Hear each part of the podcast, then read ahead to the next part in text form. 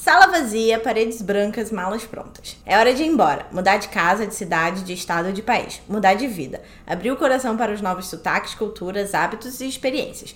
E de peito aberto, mesmo morrendo de medo. Sobre coisa nenhuma. Está começando mais um Tudo Sobre Coisa Nenhuma. O meu, o seu, o nosso podcast. Nós estamos no Spotify, iTunes, Google Podcast e SoundCloud. Quer mandar uma mensagem pra gente? Segue o nosso Instagram, arroba tudo sobre coisa nenhuma, ou manda um e-mail para tudo sobre coisa nenhuma, arroba gmail.com. Mila Coutelo, a co-host desse podcast, está no Brasil curtindo um feriado e eu sou Larissa Rinaldi. Na bancada física, hoje comigo em Nova York, a convidada estreante desse humilde podcast, Bruna Lauerman. Falei, de, falei certo, né? Que veio aqui conversar sobre colocar a vida toda em duas malas de 23 quilos e explorar esse mundão. Oi, Bru, tudo bem? Oi, tudo bem? Quem é você na fila da Broadway? Ah, eu acho que eu sou a pessoa que já chora de emoção antes de entrar no teatro. Justo. Então, meu nome é Bruna Lauerman, eu sou do Sul, sou de Porto Alegre, Rio Grande do Sul. Eu sou atriz, jornalista. Eu costumo dizer aspirante a jornalista, mas eu já tô há tanto tempo aspirando e trabalhando que eu já acho que eu já sou jornalista. É isso, pé na porta. Feminista. E tô aí agora em Nova York. É isso. A BBC publicou uma pesquisa agora em março que diz que 4% da população do mundo vive como imigrante. Se mudar nunca é uma decisão fácil. É preciso estar aberto de verdade às novas possibilidades e isso exige muita energia, ou pelo menos algum incômodo com o ambiente antigo. É, antes de falar sobre esses incômodos e essa vida em Nova York, você quer contar um pouco sobre antes? Quando você se mudou pela primeira vez? Uhum. Quais foram os gatilhos que te levaram a querer sair da sua zona de conforto e todas essas coisas? Então, vai soar bem clichê, mas uh, eu nunca pensei em morar fora do país, nem morar fora da minha cidade. Eu fui passar as férias em Florianópolis, que a gente diz que é a colônia de férias dos gaúchos, lá no sul, em Santa Catarina. E eu conheci o meu marido, agora marido. Uh, ele é de Brasília morava na Rússia na época. Menina! é, ele é publicitário. E aí ficamos lá uma tarde conversando.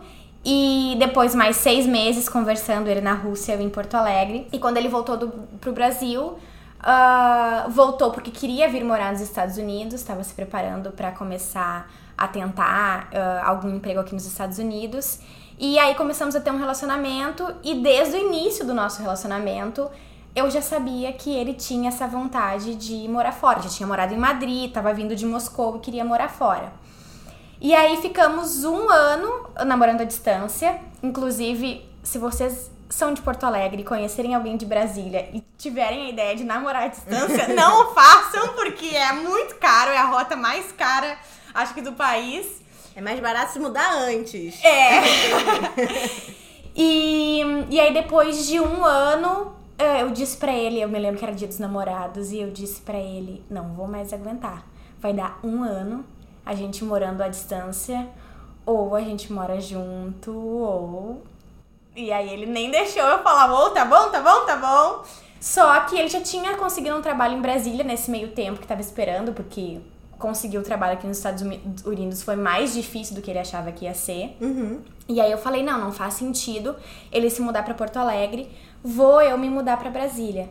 Só que no início do relacionamento, eu, eu dizia, gente, bem capaz que eu vou morar em Brasília, porque Brasília é uma cidade muito específica. Sim. Bem capaz, para quem não é do sul, é ah. tipo nunca, jamais. Né? Jamais, é. Tem que fazer, me ajuda nas, nas traduções do gauchês para o brasileiro.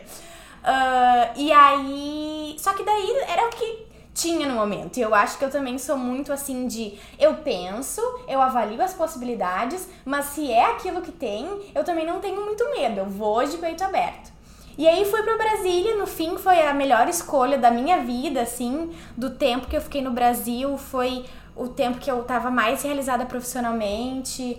Uh, o nosso relacionamento estava muito legal depois de um ano longe, né? A gente, enfim, estava uhum.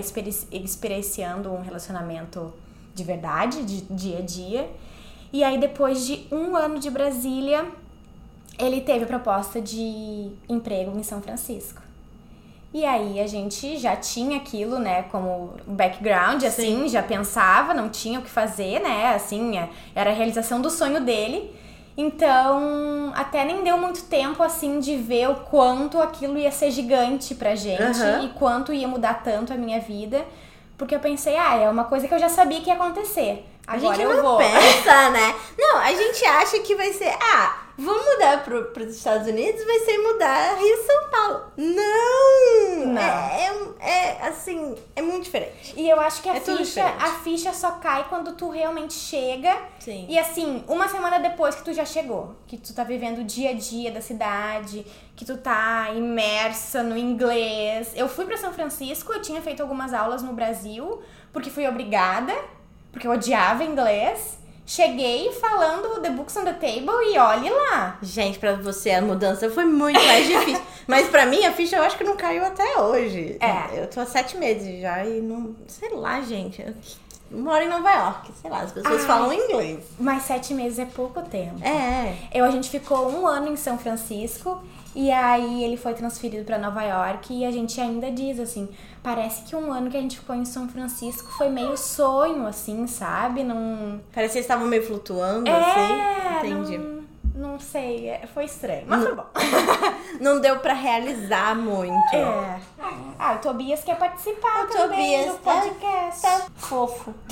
Então, uh, na verdade, você nunca, você nunca pensou em sair da sua cidade real? Eu tinha sonho de morar no Rio de Janeiro porque eu formei em teatro. Uh, eu cheguei aí pro Rio uma época porque eu trabalhava como modelo em Porto Alegre, daí me viram num teste. Uh, eu era bem novinha, eu tinha uns 18 anos, aí fui fazer uma semana de testes na Globo. Mas acabou que não rolou, assim, e... Enfim, na época eu também não tinha condições financeiras de, de me sustentar em outra cidade. Bancar. E o meu pai e minha mãe também tinham muito medo, assim, de deixar eu, eu ir embora. Então, todas as vezes que eu fiz algum movimento que eu me movimentava para sair de casa, uh, tinha um pouco de resistência da parte deles, assim. O meu pai morou no Rio de Janeiro um tempo, mas enfim, foi com a família. E a, eu lembro que a primeira vez que eu falei, assim, sério para eles, não, eu vou aplicar, eu tava na faculdade de teatro e eu falei, vou aplicar para o próximo semestre eu transferir para o Rio de Janeiro e fazer pelo menos um semestre lá. Eu lembro que foi assim o caos na a minha casa. É, não, e meu pai, não, porque uh, tu não sabe o que é o Rio de Janeiro, porque tu só vai lá para passar férias e pra ir pra praia, não é bem assim. Aí até depois, assim, passou uns dois dias, ele veio falar que se, se eu realmente quisesse, ele ia me apoiar e tal. Mas aí também ele tocou num lugar que eu também não, não sabia se eu ia aguentar Segurar o tranco, sabe? É, é difícil pra caralho. E aí eu acho que assim aconteceu como tinha que ser. Eu fui para Brasília, já tinha todo o apoio do Lucas lá, da família do Lucas. E também foi bom porque uma vez que tu muda de cidade, eu acho que tu fica mais aberto para mudar sempre, assim. A gente passou um ano em São Francisco e não foi escolha nossa, né, uh, mudar para Nova York. A gente teve que mudar, enfim, por uma série de, de motivos. E eu lembro que o Lucas me perguntou, ele teve a proposta de emprego aqui em Nova York, e ele me perguntou: "Mas é alguma coisa que tu quer fazer?" E aí eu disse: "Mas é claro, eu já vim até aqui. Eu já tô aqui. Sim. Se é uma coisa que vai melhorar a nossa vida, eu vou." É, é, bom. Eu sou do Rio de Janeiro, né? Então eu nunca tive o sonho de morar no Rio de Janeiro. Mas eu acho que eu nunca quis ficar no Rio de Janeiro também. Eu achava o Rio de Janeiro uma cidade muito pequena. É lindo, Manuel Carlos. Só que não é de verdade. Aham. Real, assim. Eu não conheço nenhuma Helena, por exemplo. Aham. Eu conheci no colégio, sei lá. E, enfim, a primeira vez que eu me mudei foi durante uma crise muito séria, que eu tinha acabado de terminar um namoro e falei, no Rio de Janeiro não é mais cidade pra mim. Eu vou embora, eu vou pra São Paulo. E lá fui eu. E a Marcela estava no Rio de Janeiro, só que a, a gente a gente se conhece há muito tempo. E a gente sempre quis ficar, só que a gente estava sempre namorando outras pessoas. Uhum. Então, quando a gente deixou todas as outras de lado, ela ainda estava no Rio de Janeiro. Uhum. E demorou uns sete meses para ela ir para São Paulo. E a gente ficou morando juntas um ano e meio. Mas quando ela se mudou, eu já sabia que tinha essa história de Nova York. Então eu fiquei um ano e meio pensando que eu ia me mudar para Nova York. Só que eu sou ansiosa, eu não fiquei pensando que vai ser difícil, que vai ser diferente, que as pessoas vão falar inglês, que eu vou ter talvez dificuldade de me comunicar. Porque eu sempre confiei no meu inglês. Mas a questão não é essa. A questão é porque eu, eu tive que aprender inglês muito cedo. Uhum. Minha mãe me colocou no inglês eu tinha 9 anos. Ai, que abençoada. É, não, assim, é uma das coisas que eu mais agradeço. A gente tem problemas seríssimos, mas isso é uma coisa que eu super agradeço que ela tenha feito. Porque eu nunca tive, pro... nunca tive falta de confiança no inglês, uhum. sabe? Mas eu não pensei que isso ia afetar meu dia a dia, que ia me atrapalhar para eu me comunicar em português, porque as palavras iam começar a faltar, porque você tem que ficar trocando o tempo Cansa inteiro na cabeça, cabeça, né? São dois lados diferentes do cérebro. É. A Marcela voltou seis meses emburrada para casa, pra, porque ela tinha que falar o dia inteiro. É, é muito diferente. Eu não pensei nisso. Aham. Eu só pensava, se a gente vai mudar, a gente tem que mudar logo, vambora, porque. É. Enfim, também foi uma ótima decisão. Saímos na hora certa, assim. Sim. Só que eu nunca pensei que ia mudar tanto. Eu uhum. achei que ia meio que continuar a mesma coisa, sabe? Eu sou louca, gente. Eu, eu chego a pensar que às vezes eu tenho outra personalidade em inglês, sabe? Uhum. Porque eu, claro, Total. eu fico mais. Tipo, em português, agora eu voltei pro Brasil, eu percebi muito mais isso, assim. Eu falo até com poste, se eu tô parada. eu fico sozinha nas, nos bares, eu faço amigos. Aqui ainda tem um pouco dessa minha personalidade que é super aberta ao encontro, mas tem um pouco de nervosismo, tem um pouco de uh, eu ficar lendo no rosto da pessoa o que, que ela tá achando de mim, se ela tá realmente me entendendo. E eu tenho sempre essa sensação que a pessoa, que as pessoas aqui não entendem realmente quem eu sou, sabe? A Bruna que eu construí por 26 anos em português e era muito fácil, eu já estava treinada há 26 anos de passar para as outras pessoas. Aqui eu acho, eu fico com essa dúvida assim. Agora na faculdade eu fico, será que os professores sabem realmente quem eu sou, quais são os meus valores, quais são os meus interesses? Nossa, que complexo. eu tenho uma questão. Primeiro que eu quero arrastar a cara deles no asfalto. Porque eles são grossos desnecessariamente, muitas vezes. Uhum. Eles são. E eles são frios. Eu acho que eles não estão se importando muito se eles te conhecem de verdade. Uhum. Eu tenho uma teoria que você tá né, inclusa porque você é hétero. Eu tenho uma teoria de que casais ai, héteros. Ai, ai, vamos ver. Eles têm, jogam muito mais do que lésbicas, por exemplo. Casais gays, homens também. E, e dentro desse jogo existem comportamentos que são aceitáveis e comportamentos que não são aceitáveis. No começo, pelo menos. Depois espero eu que seja um grande foda-se. Porque se você viver a vida inteira escondendo Jogando, é, uhum. parte porque jogar é esconder partes da sua personalidade pra pessoa se apaixonar. Fazer mais florido, assim, mais é. interessante. Às vezes nem esconder, só dar uma maquiada, assim. É, exato. Lésbica não. Lésbica beijou, tá morando junto, entendeu? Uhum. Então não tem muito como fazer isso. E eu tenho essa teoria sobre casais héteros e casais homens gays. Então, eu, o que eu me peguei pensando é que em Nova York eu faço isso com as outras pessoas. Uhum. Para mim é mais fácil, porque, é, primeiro, eles não estão muito interessados em saber quem eu sou de verdade tem condutas sociais quase bem claras, assim. Você não pode falar sobre tudo. Uhum. É, você não vai falar mal do Trump se eles não falarem antes, por exemplo. Eles são super patriotas. Não dá para fazer isso. Não vai falar de 11 de setembro, é muito sensível. É muito sensível. Tem coisas que não dá para falar. Então eu, eu me descobri um casal hétero. pra, pra conseguir conviver em sociedade, porque a minha personalidade em inglês, que também é diferente de português, ela é muito engraçada e ela quer fazer piada o tempo inteiro. Porque Aham. eu acho que, de alguma maneira, eu fico desconfortável. E meu Sim. jeito é jogar bosta no ventilador pra, pra ser engraçado, assim. E é uma personalidade que é difícil das pessoas acharem. É, depende, você tem que saber com quem você vai fazer piada, a hora que você vai fazer uhum. piada e sobre o que, que você vai fazer a piada, principalmente. Então acho que eu aprendi isso nesses sete meses, assim, uhum. uma pessoa que que vê os limites um pouco. É, eu acho que a gente cria estratégias de sobrevivência, assim. Eu até tava comentando com o Lucas que na faculdade uma menina, ela é asiática, não sei da onde. Ela foi apresentar um trabalho e ela era super inteligente. Ela fez uma análise de um livro que eu fiquei, meu Deus, sabe? A gente olha para essa menininha pequenininha assim, uh, falando assim com uma vozinha meio até de criança, assim, a gente não imagina que ela tem todo esse conteúdo. Mas aí eu falei pro Lucas, é a maneira que ela se coloca para ser aceita também. Sim. Porque ela já é diferente. E ela é mulher. Se ela chega lá na frente fala grosso, com o sotaque dela. Uhum. Ela sendo mulher, sendo pequena, sendo asiática, ela vai ter uma leitura da audiência dela. Eu fiquei com a impressão de que ela se faz menor, ela se faz mais meiguinha, ela faz graça Uhum. pra ela ser aceita. Super faz sentido, na real. E é uma loucura, né? Tem... Eu tô vendo Sex and the City agora.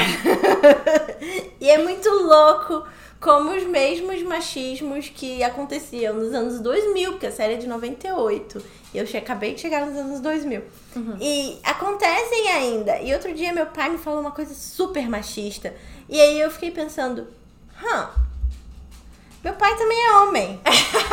Ele também não quer perder o espaço dele de homem branco hétero cis que, que tinha tudo e agora precisa dividir esse espaço com outras pessoas, porque a gente tá incomodado. E é sobre isso que a gente luta Aham. todos os dias, assim. É, eu acho que às vezes até. ah, não é que homens não queiram perder esse espaço, mas eles não veem como, de repente, abrir esse espaço para mulheres também seja alguma coisa que vai ser bom, inclusive para eles. Assim, eu acho que depende do homem, né? É, Eu é. acho que, que nunca aconteceu as coisas que estão acontecendo agora, da gente querer mais espaço, da gente querer o mesmo salário, das- da gente querer coisas que a gente nunca quis, assim. Então, coitados, eles têm que aprender a lidar e tem uns que são meio coitados mesmo, porque eles estão perdidos na vida, assim. E tudo que eles faziam antes agora parece errado. E era errado mesmo. E, só que antes não se falava sobre isso. Mas eles não tinham consciência. Porque eles aprenderam isso. Eles, eles repetem, né? E tem uns que são filho da puta mesmo. no caso. Tipo, o que meu pai falou pra mim foi que eu tava escrevendo um texto do Caetano e eu falei que eu tava incomodada porque só tinha homem no palco, só tinha homem fora do palco, nos bastidores. E aí. Mas quem produz é a Paula, né? É, então, e, e eu coloquei isso no texto, que eu fiquei incomodada, porque ela é a produtora, ela é mulher e de uma maneira muito elegante, segundo a minha esposa, eu coloquei tudo isso no texto. e meu pai falou, ah, mas você não precisa lutar em todos os lugares. Ele não entende que eu preciso sim, que eu preciso falar em todos os lugares, porque senão nunca vai ter espaço, entende? Uhum. É, mas, enfim. É isso, é muito louco ser feminista num lugar diferente, porque você não sabe nem seu limite. Quer dizer, feministas não têm muitos limites, mas você não sabe muito bem o seu jeito de abordar os assuntos para as pessoas não ficarem com raiva da, da causa também. E, e na sua língua, imagina em Nova York. É, mas eu, eu acho, eu tava, tu tava falando agora, eu tava pensando do, no episódio de vocês do Vem Tranquilo. Eu acho que a gente tem que encontrar esse caminho. Se o pessoal não ouviu, volta lá pra ouvir. Ai, adoro.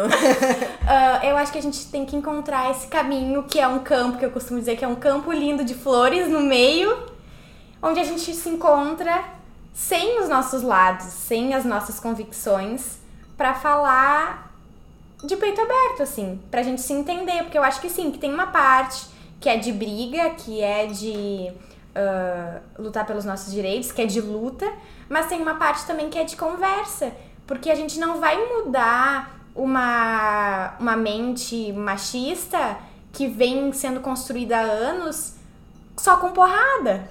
Às vezes a gente tem que fazer uns carinhos e a gente tem que entender também. Pô, deve ser mó difícil tu viver, sei lá, 30 anos da tua vida pensando que uma coisa era certa. E aí, quando tu tá já velho, aposentado. Não tô falando do teu pai, tá? Tô falando ele das tá. pessoas em geral. Ele tá velho aposentado morando no meio do mato, literalmente, assim. Aí alguém chega e diz: não, não, não, não, não, não, não é nada disso daí que tu tem certeza, tá certo. É de outro jeito. Sim, a gente acredita na causa, mas não acredita no indivíduo, né? Que é o que a gente falou. Precisa olhar o indivíduo e dar um carinho. Yeah. Mas, yeah. É. Mas graças a Deus eu em- tido a oportunidade de estudar mulheres e estudos de gênero agora na faculdade. E eu tenho visto que, na verdade, pode ser que a gente não saiba expressar com clareza o nosso feminismo ainda, mas que pelo menos nesse ambiente da faculdade já tem teorias e ideias muito mais abertas, muito mais olhando para essa causa, tanto da causa feminista quanto o movimento LGBT, que agora é LGBT, que Que é ah, queer e tudo mais, E, e, inclusive, assim, eu até tento, toda vez que eu vou ao Brasil, conversar com as pessoas sobre as coisas que eu tenho lido aqui, porque tem muita bibliografia que nem tem traduzida para português, só para espanhol. E a última vez que os meus pais vieram aqui também, eu até. Eles, eles toda vez que eles falavam assim, ah, mas é um homem ou é uma mulher? E eu questionava, tá, mas por que que tu tem que saber se é um homem ou uma uhum. mulher? A gente não sabe, a gente só vai saber se a gente perguntar para ele como é que, se, que ele se identifica. E eu achei mó bonitinho que no último dia que a minha mãe tava aqui, ela veio me perguntar se eu podia explicar para ela quais eram todas as variações que tinham. como que eram os termos que se usavam. E aí eu, eu expliquei, né, mais ou menos para ela, mas aí quando eu cheguei na parte do trans, que é até meio difícil para eu verbalizar em português, mas eu falei para ela, a pessoa pode ter nascido com sexo feminino e se identificar com o gênero masculino e se identificando com o gênero masculino, ela pode gostar ou de homem ou de mulher. E ela, ai, mas é difícil é isso, difícil. né? E eu não, mas mãe, calma. A primeira coisa é que tu tá aberta a entender. Sim. Na dúvida, pergunta pra pessoa, com maior respeito, com maior carinho. Mas eu achei fofo que, por meu intermédio, porque eles veem que eu tô pesquisando e estudando isso na faculdade, eles vieram me perguntar. Não é uma coisa que eles têm tanto acesso no Brasil, assim. Não, super fofa sua mãe. é muito difícil explicar e eu também tenho muita dificuldade de entender e eu sou LGBTQ+. Uhum. Então, é, é uma coisa que a gente vai ter que se adaptar uhum. e não tem jeito. Ainda bem que eles estão tendo esse espaço também para serem quem eles são e não precisam mais se esconder. Que incrível. É diferente. Ainda bem que temos os jovens. para abrir a cabeça da velharia, porque é disso que a gente precisa de verdade. Sim. E falando nisso, sobre as pessoas de Nova York, eu sei que você tem um projeto, aliás, dois, mas começa dois só, eu acho que eu tenho milhões.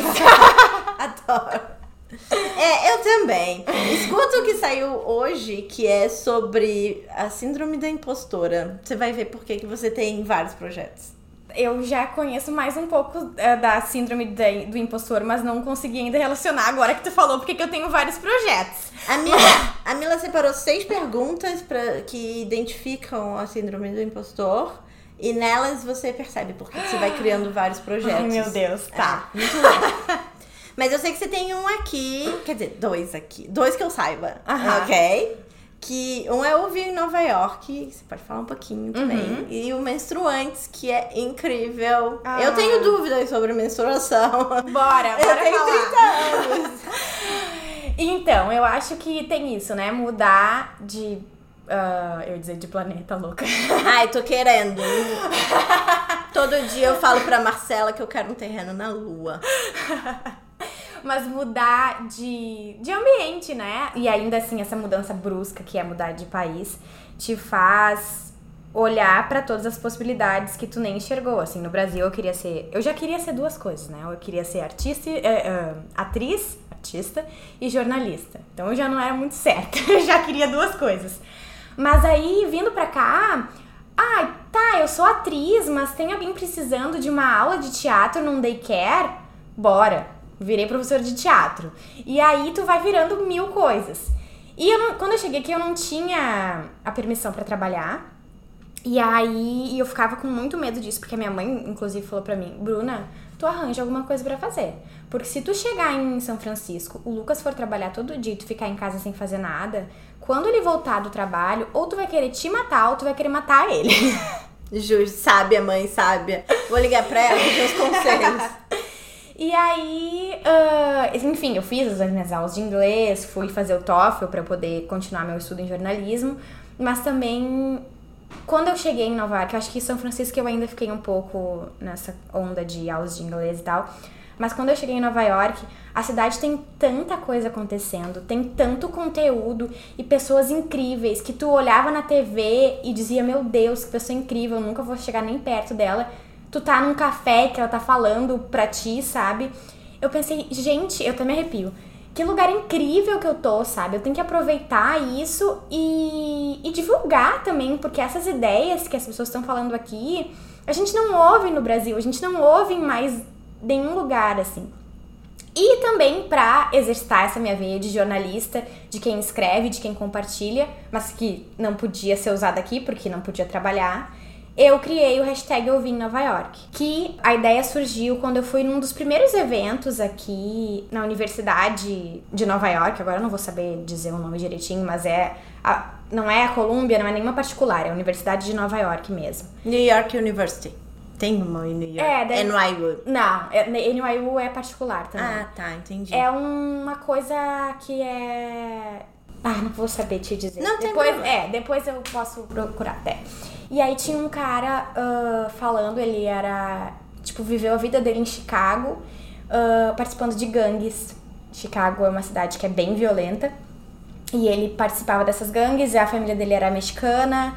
E aí ele foi pra prisão por um tempo gigantesco da vida dele, perdeu o crescimento dos filhos dele e depois o filho dele acabou também se envolvendo com gangues e indo uh, sendo, sido preso. Uhum. E aí ele resolveu sair dessa vida e agora ele escreveu vários livros sobre a vida dele em gangues, uh, explicando como que funciona, por que, que ele saiu dessa vida, como que foi o tempo dele na prisão. E ele disse uma frase que me marcou muito, que é tu não pode julgar uma pessoa por um momento da vida dela, por uma coisa que ela fez errado. E aí ele começou a trabalhar nesse sentido, ele começou a conversar com esses jovens que estavam entrando na, em, em, escolhas erradas e tentar resgatar esse outro lado dele, deles, assim. E ele disse, não é nem porque uma pessoa foi pra prisão, ela pode ter sido, ter cometido um crime, ter convicção de que ela cometeu um crime, mas tem outras partes da personalidade dela que, de repente, se a gente der uma chance, vão crescer e se, e se ressaltar, né?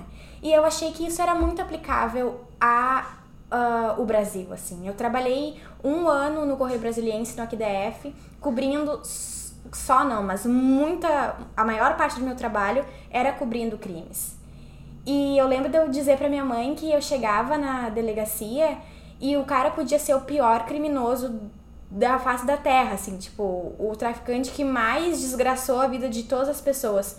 Quando eu chegava lá, eu via que ele era uma pessoa que tinha feito tudo aquilo, mas eu olhava para ele e eu tinha compaixão, sabe? Eu tinha pena e eu me achava boba, eu dizia que idiota que eu sou, né? Tipo, esse cara fez tudo que ele fez, ele já tá aqui, sei lá, pela quinquagésima vez da vida dele, mas eu ainda tenho pena ou eu consigo enxergar alguma coisa de bom nele. E aí eu vi isso refletido no discurso desse cara. E aí eu comecei o Ouvir em Nova York, que é uma frase, essa foi a frase que eu usei no primeiro Ouvir em Nova York, uma frase legal, de impacto, que é um post bem simples, só a frase mesmo. E aí na, na legenda, eu faço no Instagram, né? Na legenda eu descrevo então a minha experiência, por que, que eu gostei da pessoa, por que, que eu acho que aquela frase é importante. E tudo escrito em português. É. que bom. Irado, porque você traz um pouco da experiência de Nova York pro Brasil. É, para quem não tem oportunidade, tem o sonho, porque sempre tem. Quem não tem oportunidade tem o sonho. Sim. E, e de uma maneira simples, uma maneira que a pessoa entende que Nova York não é só aquela série que aquela, aquela cidade gigante que viu na série, no filme, é uma cidade de pessoas também. Uhum. É, é muito interessante porque é sobre o indivíduo, não é sobre a massa. E é isso que tá faltando no mundo, eu acho. Ah, que bom, que bom. Que bom que eu tô fazendo alguma coisa que tá faltando. Tá, é, super. Eu ainda, assim, é talvez é isso que tem a ver com a síndrome da impostora. Porque as pessoas super comentam que gostam e tal. Uh, tem gente que comenta até que eu deveria fazer um, um outro perfil no Instagram só pra ouvir em Nova York. Uh, mas eu ainda vejo como uma conversa que eu tenho com os meus amigos, assim, sabe? Os meus amigos que, que consomem ovo em Nova York. Entendi. Entendi. É, você não precisa tirar é, esse, essa, esse, essa hashtag desse lugar. Se, uhum. se te faz bem. Acho que nem todo mundo precisa ter um milhão de seguidores, nem todo mundo precisa. Nem tudo precisa ser um projeto com começo, meio e fim. Uhum. É algo que faz sentido naquele momento. Você não precisa de uma identidade visual para. Uhum. Porque ter um projeto é muito difícil. Exige muito da, da, da sua capacidade. É um, compromisso, é né? um compromisso muito grande. E se você tivesse 500 projetos, como é que você vai tocar a sua vida? E nenhum deles é rentável, sabe? Uhum. Por enquanto. Então, meu, você precisa escolher um e se dedicar nesse um. E, e o resto Fala no Twitter, fala no History, não importa, escreve pro Medium, mas não faz dele um compromisso pra sua vida, porque é muito tempo que você É. dedica a essas coisas. É que eu acho que antes a gente tinha a ideia assim de tipo, ah, se tem 20 pessoas numa sala e eu tô falando pra 20 pessoas, eu já tô fazendo a diferença.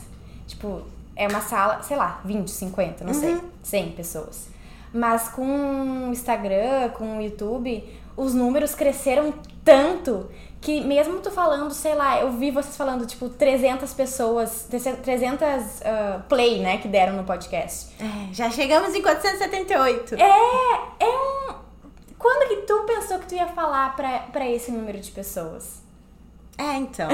Eu lembro a primeira vez que eu tive essa sensação na vida que eu escrevia, que eu escrevia para um blog e dava assim, quatro, era um blog grande e dava 400 leituras no, nos meus posts. E eu falava, uou! E eu tô gastando esse, esse tempo, essa, essa disponibilidade dessas pessoas pra falar que a Britney Spears surtou. Não, eu preciso Aham. fazer alguma coisa realmente interessante. Era uma coisa, era sobre cultura pop, mas era sobre fofoca e, e I really don't care, sabe? Aham. Tipo, eu não me importo de verdade com, com a vida das celebridades, assim. Eu nem gosto muito de reality show. Eu sou muito julgada por isso, assim.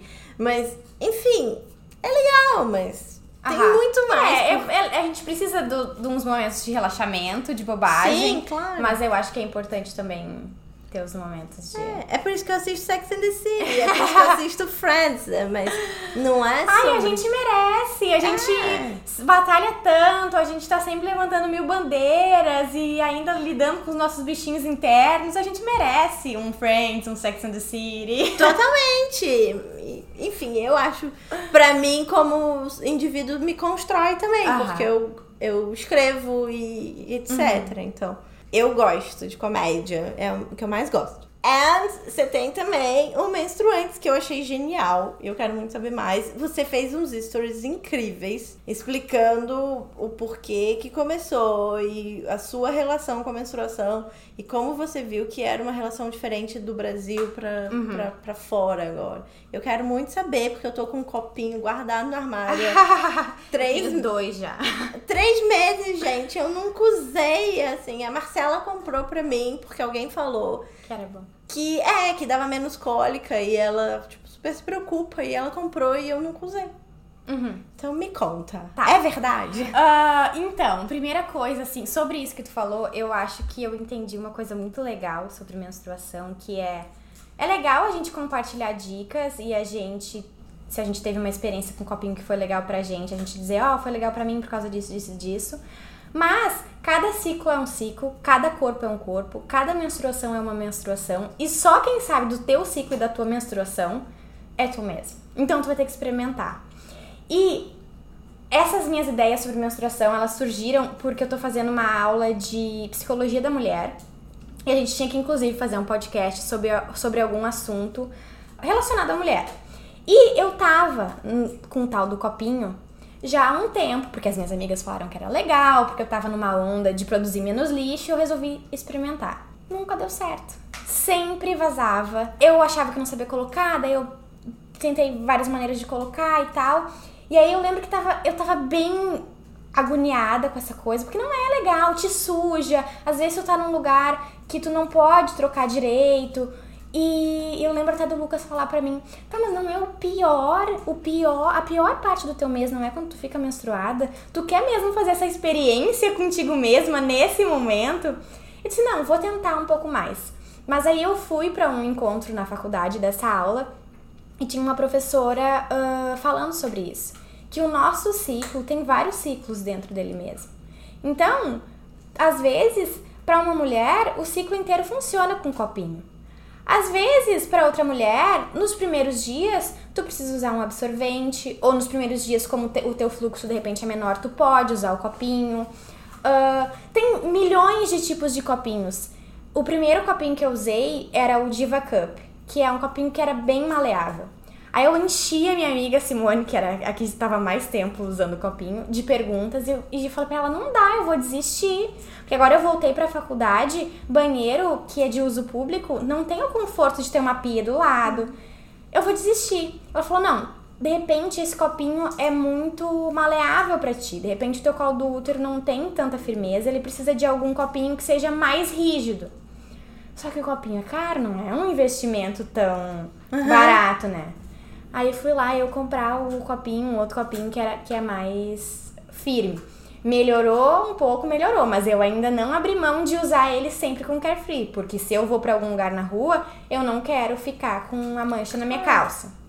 Mas aí vem o estigma da menstruação, né? Todo mundo menstrua, a gente sabe que toda mulher menstrua. Por que, que a gente é tão envergonhada quando o mundo vê uma mancha na nossa calça, né? Uhum. Porque que é o fim do mundo, assim. E aí eu fui indo cada vez mais a fundo nisso, até que eu cheguei nos, nos Instagrams de, dos movimentos, né? De. Eles chamam aqui uh, Period Positivity, que é positividade, né, na tua menstruação. E a maioria deles nasceu de uma ideia e de uma observação que a gente, eu acho que isso eu me apavorei, a gente nunca, nunca vi ter no Brasil, que é como que as mulheres pobres, as mulheres que moram na rua, que não têm dinheiro para comprar comida, fazem para controlar a menstruação delas. E aí aqui eles descobriram que se usa o que tem, se usa meia, se usa jornal, se usa pedaço de caixa de papelão, além de ser tipo anti-higiênico na nossa uhum. super sociedade que tá, tem que estar tá tudo sempre limpo, principalmente o corpo da mulher, porque o homem pode arrotar, pode tudo, e a mulher tem que estar tá sempre limpíssima. Sem contar a parte da saúde, né? A mulher ela não tem dinheiro para comprar comida, então ela não compra absorvente, então ela usa uma meia que pode estar tá suja. Tá suja e aí ela ganha de presente, né, uma infecção. E aí ela não tem plano de saúde e ela vai parar numa fila do SUS com uma infecção. Enfim, o quanto isso é significativo e ninguém fala. Eu, eu me espantei comigo mesma, assim, como é que eu nunca pensei nisso? Por que, que a gente pensa em dar água, comida, roupa, mas a gente não pensa que é uma necessidade básica de toda mulher uh, que está em idade fértil, que está saudável, ter um produto para controlar a menstruação dela, né? E aí, enfim, gostaria de ter muito mais parceiras e parceiros que vivam no Brasil, que podem ter esse diálogo com mulheres em necessidade lá do Brasil.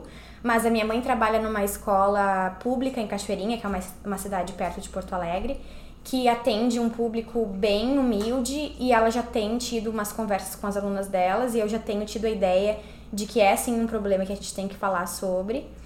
E mas aí abri esse Instagram para falar no geral, assim, para falar assim de economia, uh, quanto uma mulher gasta na vida dela para controlar a menstruação dela, mas para falar de tudo, assim, por que, que a menstruação é considerada suja? É um sangue como qualquer outro, só porque sai da perereca da mulher. Não sei se pode falar. Pode. Pode. E o dia que eu fiz os stories foi por quê? Porque, agora vou me expor, bem, porque ninguém sabia. Eu tava menstruada e eu falei, bom, preciso, uh, preciso construir conteúdo pra essa jossa, né? uh, e aí comecei a pesquisar e me dar conta de que, assim, o conteúdo que a gente consome da televisão, de uh, absorvente, de OB e tudo, é um líquido azul, né? Que eles uhum. usam. Igual a nossa menstruação, né? Que a gente sai um líquido azul bem cheirosinho, assim, amaciante, é. que sai da gente. E eu tava menstruada e aí tava no fim da minha menstruação, eu olhei o meu absorvente Tava sujo, mas não tava lá aquela lambança. Falei, bom, vou usar para fazer a foto. E aí enchi a, a, foto que tem, depois vocês podem até olhar lá no arroba menstruantes, é a foto do absorvente com um monte de moeda em volta. para falar sobre essa questão da, da pobreza e, e da menstruação. E aí o meu pai veio falar pra mim, ai que nojo essa foto. E aí eu falei, que nojo por quê? E aí ele, como ele sabe que eu sou polêmica, ele não quis uhum. uh, me explicar por que, que era nojento. Mas eu fiquei pensando, Poxa, o quanto a gente não fetichiza todas as excreções que saem do corpo deles, sabe? Uhum. Por que, que a mulher é nojenta? Uhum. E aí que eu fiz os stories, uh, contando toda essa história, contando porque que era importante a gente falar disso. Uh, se tu for olhar pesquisas até assim de remédios para cólica, para endometriose, agora que tá se indo mais a fundo, porque não se tinha interesse antes. Antes os, os absorventes e os OBs eram criados por homens. O que, que, eles sabem do nosso ciclo, sabe? Eles até poderiam saber se eles estivessem interessados, mas agora a última coisa lá da NASA que as mulheres não puderam fazer a viagem só de mulheres porque não tinha roupa para elas e perguntaram se 100 absorventes eram suficientes para uma semana. Pô, o cara vai à lua e ele não sabe como que é, o quanto que é o ciclo de uma mulher. Então é mais ou menos aí, porque daí eu já começo a ficar indignada. Ah, mas tá certa, tem que ficar indignada mesmo. Primeiro eu achei genial em, em, em questionar por que que é nojento, realmente. É isso, se você tá com uma manchinha vermelha, todo mundo fala, ah, toma um casaco aqui pra você amarrar na cintura. É, você não quer sujar a sua roupa tá, é, é, desconfortável mesmo. Ninguém quer ficar andando com a calcinha uhum. molhada, mas. Mas é que o meu pensamento é assim, já é naturalmente desconfortável. Sim. Se a gente põe todo esse estigma em cima, Exato. fica mais desconfortável ainda. E a gente mora em Nova York, tem condições, mas e a menina que é lá na Índia, não pode nem. A vida na Índia é toda religião. Ela não pode entrar no templo quando ela tá menstruada. Ela não vai pra escola, porque ela, se ela aparecer lá sem o absorvente, porque ela não tem condições de comprar absorvente, ela vai, vai ter vazamento e ela vai ser julgada e vão rir dela. Então, muito é muito assim, a gente sempre pensa na nossa experiência, mas com essa pesquisa eu tô aprendendo a olhar assim também, tipo, eu sou um tipo de mulher, existem milhões de outros tipos de mulheres e como que é essa experiência para elas e como elas podem perder muito mais do que eu posso perder. É, pensar como isso afeta a gente na, em todas as outras relações, né? Com a vida, porque a gente tá de mau humor, porque a gente tá com dor, e aí a gente já não produz tão bem, e aí a gente já não. Muitas coisas também, e a gente tem condições, mas tem gente que não tem. Eu sei que tem um projeto no Brasil, que eu não lembro o nome agora, que ela, as mulheres coletam. É, absorventes e pequenos produtos de higiene Aham. pessoal dos hotéis, né? Aham. Das pessoas que viajam e trazem dos hotéis e elas distribuem para as pessoas mais carentes. Eu acho genial também. É, eu já tinha ouvido falar uh, desse de higiene em geral e inclusive também eles distribuíam alguns produtos de beleza também para mulher em situação de rua reconquistar também a sua autoestima e tal. Uh, enfim, eu acho que são todos uh, muito válidos, mas eu acho que a gente tem que colocar na cabeça de cada indivíduo que. Porque sempre que a gente vai doar alguma coisa, a gente pensa roupa e comida, é só isso que as pessoas precisam.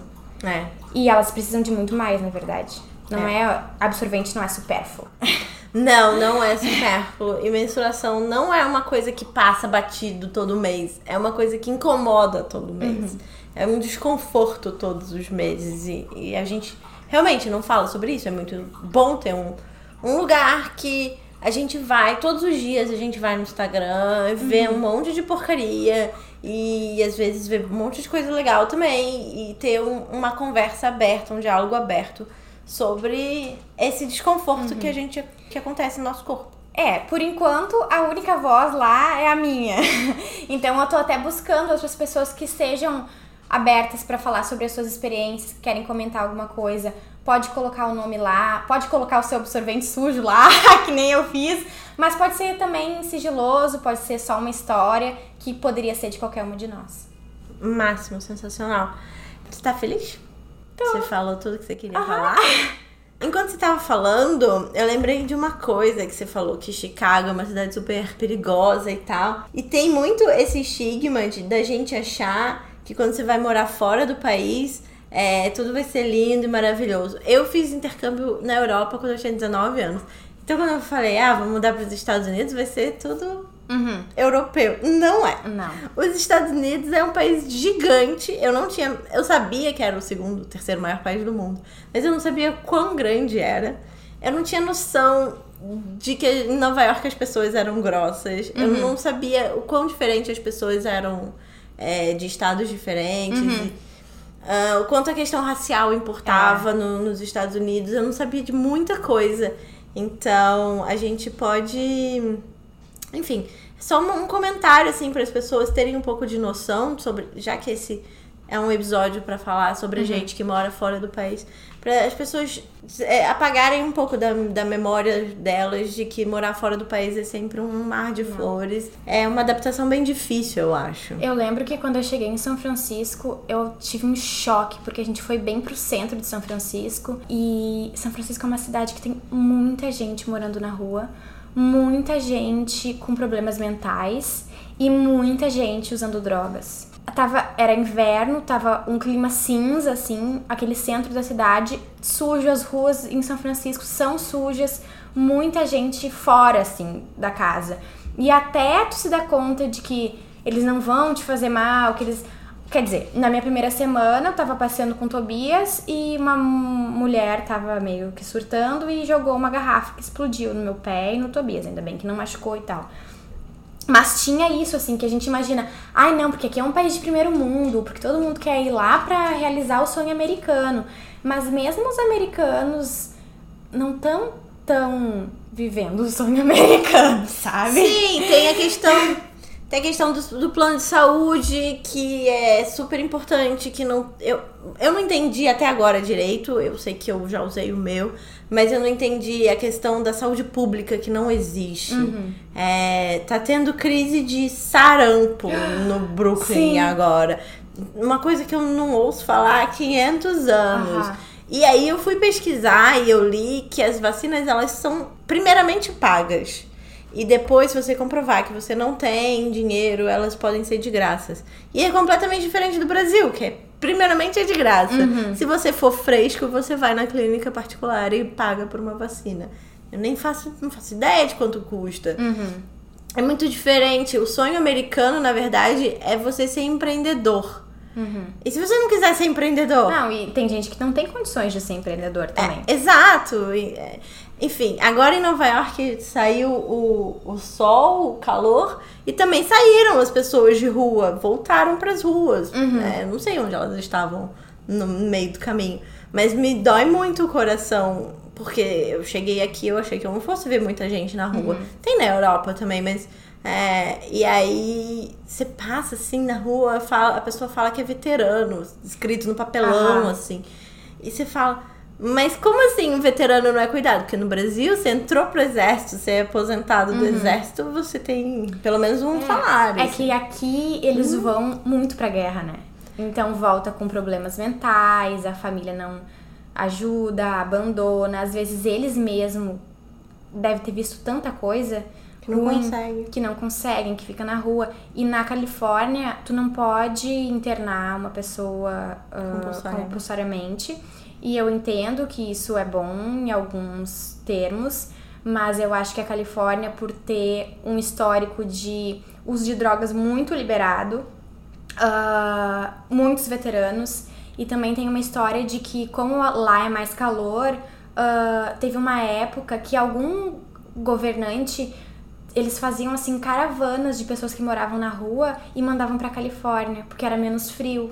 Putz, entendi. Então é um boom de gente na rua, gente surtando, com problemas uh, psicológicos, com problemas de droga, os ex-hippies, os ex-militares. Se tu acha aqui problemático, lá tu ia te assustar. Gente, que loucura, né? É, enfim, era só pra pontuar essa questão de, do, da ilusão um pouco, uhum. assim, que a gente tem de vou morar nos Estados Unidos e vai ser incrível. É, talvez não. É assim, pode ser que seja, pode ser legal, mas você tem que pensar que você vai reconstruir toda a sua vida. Uhum. Eu acho que em qualquer lugar do mundo, né? Tem é. prós e contras. Uh, tem coisas que aqui, por exemplo, eu sinto totalmente ok de às duas da manhã andar de metrô sozinha, coisa Sim. que eu jamais faria no Brasil. Sim. Uh, mas, enfim, aqui as pessoas não são tão abertas, não são tão carinhosas, enfim, é, é cada. Cada lugar é um lugar. É. Eu nunca vou esquecer também quando eu voltei de, de, de intercâmbio quando eu tinha 19 anos. Eu voltei e fui levar o cachorro para passear em Copacabana duas horas da manhã. E a tia da minha ex me deu uma bronca na gente, assim. Ela falou: Vocês são malucas? de levar o cachorro duas horas da manhã em tá Copacabana. na Europa. Vocês estão achando que vocês estão aonde? E a gente, ah, é, né? Faz sentido. Faz sentido, não é tão de boa assim. Normalmente os malucos aqui não, não te avançam, né? Ah, E mas eu, avançar, né? eu, eu sou super. Eles sempre interagem comigo. Ah, que Lucas benção. disse que é porque eu fico olhando, e eu fico mesmo, porque eu fico tentando entender qual é a pira, assim. Mas tudo bem, nunca foi.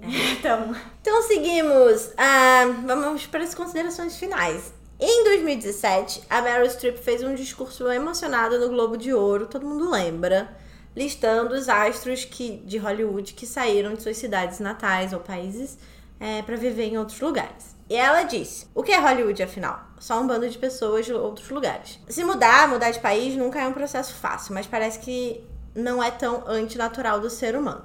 Inspirada pela musa Mor, eu trouxe uma lista de imigrantes famosas. É, a primeira é a Madeleine Albright, a primeira mulher secretária dos Estados Unidos, nasceu na República Tcheca. Oh, você quer ver a segunda? Ariana Huffington, cofundadora do Huffington Post, nasceu na Grécia. A poeta Rupi Kaur, que eu não sei falar também, nasceu na Índia. Ai, Malala, amo. Ativista e Nobel da Paz, nasceu no Paquistão. Então, fim, Brasil. Vamos para os nossos quadros. Exaltando as manas. Que eu sempre falo as mamas, mas eu vou acertar um dia. Pode ser também. É o que eu acho. Acho que eu vou mudar o nome do quadro. É o quadro do nosso programa que a gente exalta uma mulher simplesmente por ser maravilhosa. E o meu hoje vai pra Meryl Streep, obviamente, porque ela nunca decepciona. Diva! Diva maravilhosa. E porque esse discurso do Globo de Ouro de 2017 é apenas maravilhoso. Meryl Streep peitando Trump. Beijo, linda. Não preciso de mais nada nessa Nada vida. nessa vida. Ah, eu acho, eu acho não, tenho certeza que o meu, a minha exaltação vai. ah, é, na verdade, é pra mais de uma mulher, é pra um time, tá? Tá. É o time de futebol da seleção brasileira. Uhul! Ah, porque a Marta deu um discurso, eu acho que foi no na ONU Foi. ontem sobre feminismo, mas eu acho que eu acho ela incrível, eu acho que ela joga muito e tem muito menos ah, espaço do que outros jogadores, né, homens. Ah, mas ela tem muito espaço e as outras jogadoras ficam um pouco na sombra, né, dela. Então, a minha exaltação vai no sentido de que Vamos conhecer essas mulheres. Agora, cada vez mais ah, tem canais de televisão no Brasil que estão passando o jogo delas na televisão. Ah, vamos conhecer, vamos aplaudir, vamos lotar estádio e tentar que também o nosso futebol seja conhecido não só pelo, pela galera masculina, mas pela força das mulheres também que jogam bolão. Yes! Palpap exaltação, eu quero dizer que a minha esposa é a única mulher do time de futebol do, da empresa. Uhul! Yes! E eu vou sempre ver ela jogando, linda. Tem na Netflix? Então, o meu não tem na Netflix. Não tem. É o livro da Malala que chama Eu Sou Malala, que é co escrito por ela e pela Christina Lamb. E foi um livro que eu li muitos, muitos anos atrás. Eu acho que eu tinha acabado de chegar em São Paulo, ou seja, tem cinco anos. E que me fez abrir os olhos para uma realidade diferente e para vulnerabilidade da vida, assim. Porque ela tinha uma vida normal e de repente ela não tinha mais. E como é frágil, todos os nossos direitos, como eles são frágeis. É a Simone de Beauvoir, que eu acho que tem essa frase, né? Basta uma crise econômica para os direitos das mulheres serem questionados. E, enfim, ela teve que virar uma imigrante, a Malala. E, e eu acho que é isso. Como o direito de, de existir é muito frágil por causa de ganância, por causa de pessoas muito poderosas que contam as, os indivíduos como os números. E a gente precisa prestar muita atenção nas coisas que estão acontecendo agora no mundo por, pra gente não virar mais um número. E por causa das fronteiras também, né? A crise migratória agora, ah, a gente perde muitos direitos saindo do nosso país. E eu tô começando a questionar também o quanto a gente não deveria, tipo, o mundo não é de todo mundo? Essas barreiras não foram inventadas pela gente, né? É, então, eu acho que a gente tem diferenças e que elas são boas na maior parte dos casos, porque ela não deixa a gente igual. Só que a questão das fronteiras é uma questão de se perguntar mesmo. Não é porque a gente não é igual aos mexicanos, por exemplo, mas a gente não tem direito de, de frequentar o mundo. E né? eu acho que a gente também, a gente não é igual, mas a gente também não é muito diferente. Não, sim. Mas né? o que eu quero dizer é que as diferenças culturais, elas são boas e importantes claro, claro, pra, claro. Pra, pra gente ter um... Porque se você olha para as coisas boas do mundo, o mundo é tão rico de culturas e coisas incríveis e é tão bom porque você não fica entediada nunca. Uhum. É, enfim, e é isso. Bom. O seu tem na Netflix? O meu tem na Netflix. O meu é o documentário que ganhou o Oscar agora. Eu achei sensacional, porque a diretora foi buscar o, a estatueta dizendo: Eu tô chorando, eu tô chorando porque eu ganhei um Oscar, não porque eu tô na TPM. que é o documentário sobre menstruação, é a experiência da, das mulheres na Índia. É, em português o nome é Absorvendo o Tabu é bem rapidinho de olhar e dá um pouco essa perspectiva de uh, como mulheres em lugares como a Índia, também a gente sabe que na África, ou até, sei lá, nas favelas do Brasil, na, aqui no Bronx, no Harlem, como uh, as mulheres são muitas vezes impedidas, as meninas principalmente, impedidas de continuar a educação delas, a carreira delas, por uma coisa que a gente que tem dinheiro, que tem privilégios, consegue uhum. uh, lidar de uma forma melhor, assim. Ela é um documentário produzido por devia ter pego o nome, uh, essa diretora e também uma escola de Los Angeles. Uh, os pais uh, e os alunos ajudaram a produzir com dinheiro e com trabalho também foram à Índia para gravar. É bem legal e. Que máximo. Eu, eu não sabia disso. É, eu Recomendo. Eu não vi ainda, vou ver. É, e o nosso último quadro, xingando muito no podcast. Gente, eu nem sei mais, juro. Mas eu te... uma coisa me incomodou muito essa semana. Eu não vou mais falar dos absurdos, porque os absurdos estão aí todo dia. Mas eu vi um vídeo de um professor de história sendo arrastado por dois policiais. E nesse vídeo tinha uma chamada tendenciosa falando que ele estava sendo preso por doutrinação. Ah. E aí eu fui pesquisar e, na verdade, houve uma batida policial na frente do colégio é, de drogas. E ele foi confrontar, foi defender os alunos e levou a briga, briga, sei lá, para dentro do colégio. Eu não estou dizendo que ele estava errado de defender os alunos dele ou whatever. E ele foi preso por desacato. Desacato e resistência. E não porque era a doutrinação do cacete a quatro. então, assim, eu concordo que os policiais trataram ele de modo truculento e que essa, esses excessos eles precisam ser investigados e, e, a gente não pode passar pano nisso. Mas eu quero dizer que se a gente ficar na internet fazendo sensacionalismo com tudo o que acontece, a gente vai perder o foco das coisas realmente importantes e a gente vai parar de, de lutar, entendeu? De verdade, pelo que, que realmente importa. Então eu acho que nesse momento a gente precisa parar de criar pânico em todo mundo, na esquerda, na direita, no centro ou no meio, para cima ou para baixo, e, e se unir de verdade com informação de verdade. Informação, ponto. Pode falar. Eu quero aproveitar o xingamento. Eu quero meu direito de xingamento, mas eu quero aproveitar o xingamento. Porque os meus pais, os dois são professores há anos e o meu pai ficou três meses sem receber. Uh, ele é professor de uma escola pública em Cachoeirinha. Ficou três meses sem receber. Foi pra rua protestar, porque é o mínimo que tu uhum. pode fazer. E tomou bomba da polícia.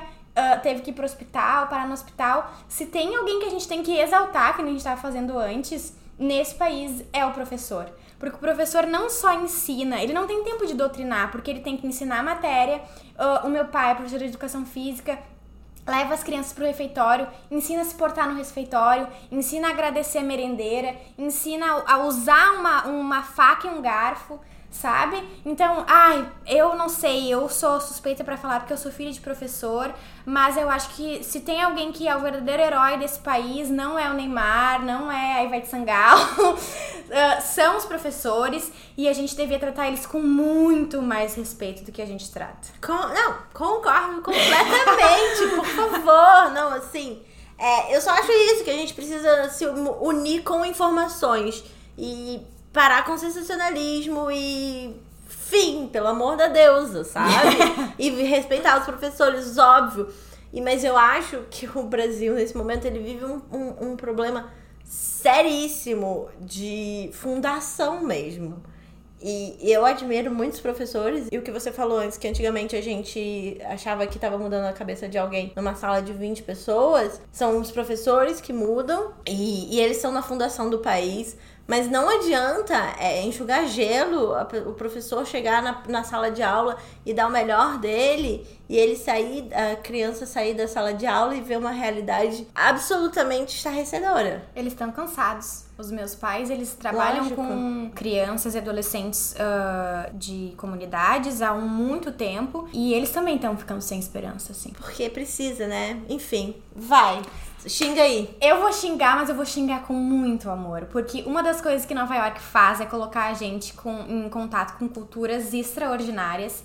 E hoje de manhã acordei. Acho que eu nunca acordei tão cedo assim em Nova York, mas acordei 10 para 6 pra ir. Porque eu tô fazendo faculdade aqui, e aí aqui as matérias são muito loucas. Eu tenho uma matéria de religião e a gente tá estudando hinduísmo.